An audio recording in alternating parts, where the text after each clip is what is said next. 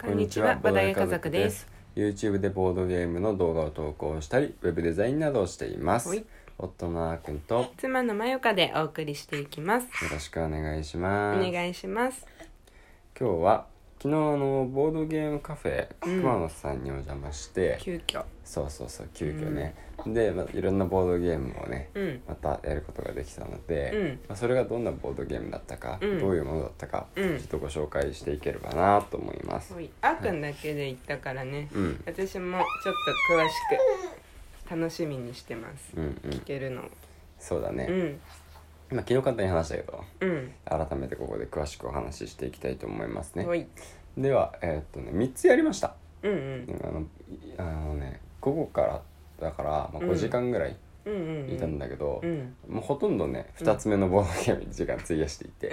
て、ん1つ目はね、うん。うん。えーっとねザ・クルーですはおーいいね。いあのザ・クルーねうんすごく名前聞いていて、うん。一時期ツイッターでもすごい話題になっていて、うんずーっとねうどんんなんなんだろうなーって、うんうんあのね、やってみようかなって思っていたやうん。つ、ついにちょっとやる機会ができたので、うんやってみたんですけど、うんうんうん簡単に言うと、うんあの分かる人だけ分かる言い方をすると、うん えっと、協力型のトリックテイキングゲームになります。ああ鳥手ねうんうんうんうんはいえっとねそうなんだよね協力型そう協力型うんとあの僕たちの動画をご覧になった方はトリックテイカーズっていうのを見たことがある方は、うん今あのああいうのをイメージしていただくといいんですけど、キャラクターとかはないです、うんただカードの出し方があの、うんあんな感じで、うんみんな手札が配られて、うんであのい順番に1枚ずつ出していく、うんでみんなが1枚ずつ出し終わった時点で、うんあのカードが一番強い人が、うんえー出したカードが一番強かった人が、うんその場に来たカードを1セットにしてまとめてもらいますと。ほうほうでどんな順番でカードが強いかっていうと、うん数字の大きさだったり、うんうんうん色だったりあーで決まりますよはいはいはというい感じなんでね、うんうんでも協力型だからうん別にそのカード一番高い数字とか強い色出して、うんカードもらうのがいいっていうわけではなくてうんうんあの誰が勝つかっていうのをうん調整しながら、あの考えていく必要があるんだよね。ほうほうほというのももともとそのザクルにはお題があってううんでその例えば青の2を、うんあの取ってくださいっていうお題うんを、例えば僕がもらったとすると、うん誰かが青の2を出した時に、うんその時は僕が勝たないといけないわけ、それはみんな知ってるの公開情報うん、公開情報、うんうんお題はねうんうんお題本当に無数に50個ぐらいあって、うんうんまあ、今日今回はどれでいくか考うえんながらやるんだけど、うん考えながらとか決めてからやるんだけど、うんそうそんな感じでまあみんなであ今回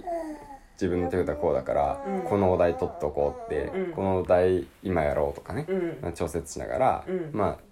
そうししゃべることもねうんあまりできない中頑張っていくって感じでした、うんうんうんうんはい、で次にやったのが、うんアルナックあーあるなくいいなそうこれめちゃくちゃ時間かかったやつなんですうんけど、一人三十分って言い方してたもんねそうそうそうでね3人でやって、うんでただねえインスト説明の時間もあったんで、うんまあ実際3時間ぐらいかかったんじゃないかな、っうんていう感じなんですけど、おーあのまあ舞台はね、うんあのみみ未発掘未開拓うんうんの謎の島うんうんです、に研究調査員として、うんそれぞれなんか別の国かうん別の会社から派遣されたようなうん人だからこちらはね協力ゲームじゃなくて、うん普通に競っていくゲームなんでね、うんうんうん点数そうそうそうそうう、んでえっとシステム的な話をすると、うんうんあのねデッキ構築うんと、あとは拡大再生産と、うんあとねワーカープレイスメントっていうふうに言われた、おうーんまあ、実際まあそんな感じかな、ううんんうんまあ、デッキ構築と拡大再生産がまあ同じようなところを指してるんだけど、うんうんそのアクアティカとかやったことある方はうんうんとかあのセンチュリー系とかうんやったことある方は、うんあ手札のイメージはあんな感じ、うんう、うんんもともと初期手札があって、うんその手札を1枚出すことで、うん一旦うんうんでそのアクションをすることができるうんうんっていう感じですね、うんうんでそのカードはちなみにどういうカードなの人とかえなのーっとねえーっとねまずそのお金をうん即座にゲットできるみたいなあ効果が書いてあるそうカードがあったりとはかいはいはいはいあとはまあ武士であるコンコンパスみたいなやつうんうんをうん即座にゲットできるっていうのがあったりとかうんするんだけどうんそれを即座にゲットできるように使うとただアイテムゲットできるだけなんだよね。うんうん、ただしその左上にマークがあって、うんバイクとかフルとかあるのね、うんうんでそのマークは移動のマークで、うんそれでしか行けない場所に行けますようんだからそのマークとして使うと、うん物資はゲットできないけど、うんでもそこに移動できるおおっていう使い方が選べるような感じになって、うんでそのカードはまたねあの国からの支援物資として新しくお金が貯まれば買うことができたりとか、うんで徐々に支援物資の数は減っていくんですけど、その代わりにあの今度はね異物がねゲットできるようになるんですよねうん買えるようになるというか、うんうんさっきあのコンパスっていうのがあるって言ったんですけどお金で買うのが支援物資でコンパスで買うのが、あの異物なんですよ。うんで、まあ、コンパスは本当にいろんなところに使うんでめちゃくちゃ重要になってくるんですけどコンパスがあるとあの未開拓のエリアうんを、あの発掘することができて、うん開拓することができて、うんそれをかあ開拓に乗り出すと船とかバイクとか、さっき言ったねうんものを使って開拓に行くと新しいアクションスペースが生まれるああなるほどねっていう感じですね。あじゃあどんどん広がっていくんですそうそうエリアがそうそうそううんみんな共通で広がっていくのそうそうそうそうあいいねただしねワーカーは2人しかいなくてうワーカーは増えないんですよんだからあのアクションスペースにうん置くと、うんもうね2回しかアクションスペースに置くような行動はできない基本的にへえそうあとはそれ以外の行動をしないといけないうんカードを買うとかも一つのアクションとしてね、うん行動するからそういうのは別にワーカー使わないんだけうど、っんていう感じですねで新しいそのコンパスを使ってエリアを開拓すると、うんそうするとねあの即座にまあどんなエリアかっていうのはその瞬間に分かるんですよねうんで物資をもらえるんですけど同時にね守護者が立ちはだかってくるんですようんうんで守護者が立ちはだかってきて、うん守護者がいる段階であの自分のそのラウンド終了してしまうと、恐怖ね恐怖に襲われてしまって、うんあのマイナス1点うんでしかも邪魔な恐怖カードっていうのをうんもらっちゃうんですよね、うんまあ、これはあの最初からみんな2枚持ってるんですけど恐怖カードって、うんうん移動としても一応使えるから、うん全く無意味ではないんですけど、まあ、他のカードより弱いよっていうう、んうん特殊効果なしのあの弱い移動しか移動力しか持ってないうんカードっていうのがじょ増えてしまうんで、ペナルティとして、んまあ、なるべく守護者倒していこうね。うんうんで守護者倒すと5点ももらえるんで、うん結構5点は大きいですよ。へはいえ、あとはねたあのは探索の他にも研究っていうのを進めることができて、うんそっちも進めれば進めるほど助手が獲得できたり、うんいっぱい点数がもらえたり、うんね、特殊なあ特殊なうんいろんないいことがあるから、うんまあ、同時に並行して進めていきますみたいなゲームだった。へえ面白そういや面白かった本当面白かった、うんやりたいやろ うまたやりましょううね、んはい、でえっ、とね最後うんにやったのが、うんこれがまたね面白いゲームだったんだけうど、んえっとねあんまり有名じゃないボーストはナッシングっていうあ名前分かったの昨日なんかタイそうトルなんだっけなってずっそとうそ言うってたそうよそうね昨日ねてかなぜかというと、うん箱にタイトル書いてないんですよえーそうなんだ箱の表にタイトル書いてなくて、うん 絵が書いてあるだけ文字が一切ないへえ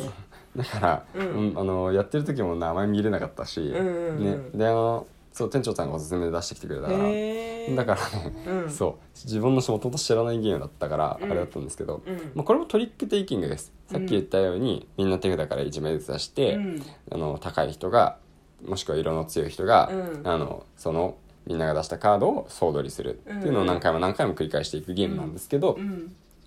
あのまあ、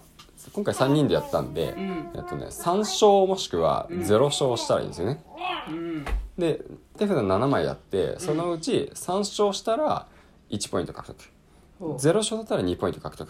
うんでそれを何回も何回も何回も何回も何ラウンドもやって、で最初に5ポイント獲得した人が優勝ですよ、へえっていうゲームなんですけどうんまあ、これだけ聞くとシンプルじゃないですか、うんただねこのゲームのもう一つのポイントは、うんあのカードの色の強さっていうのがもう毎トリックうんごとにカードを1枚みんなが出すごとに変わるんですよ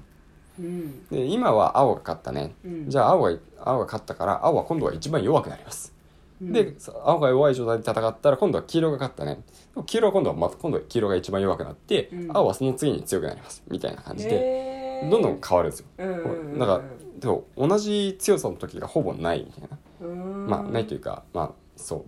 う毎回変わるからうん連続で同じ強さにはならないへえっていうねうんシステムを持っていてだから先が読みづらいうん確かにすごく読みづらくってうん僕は超苦手 でした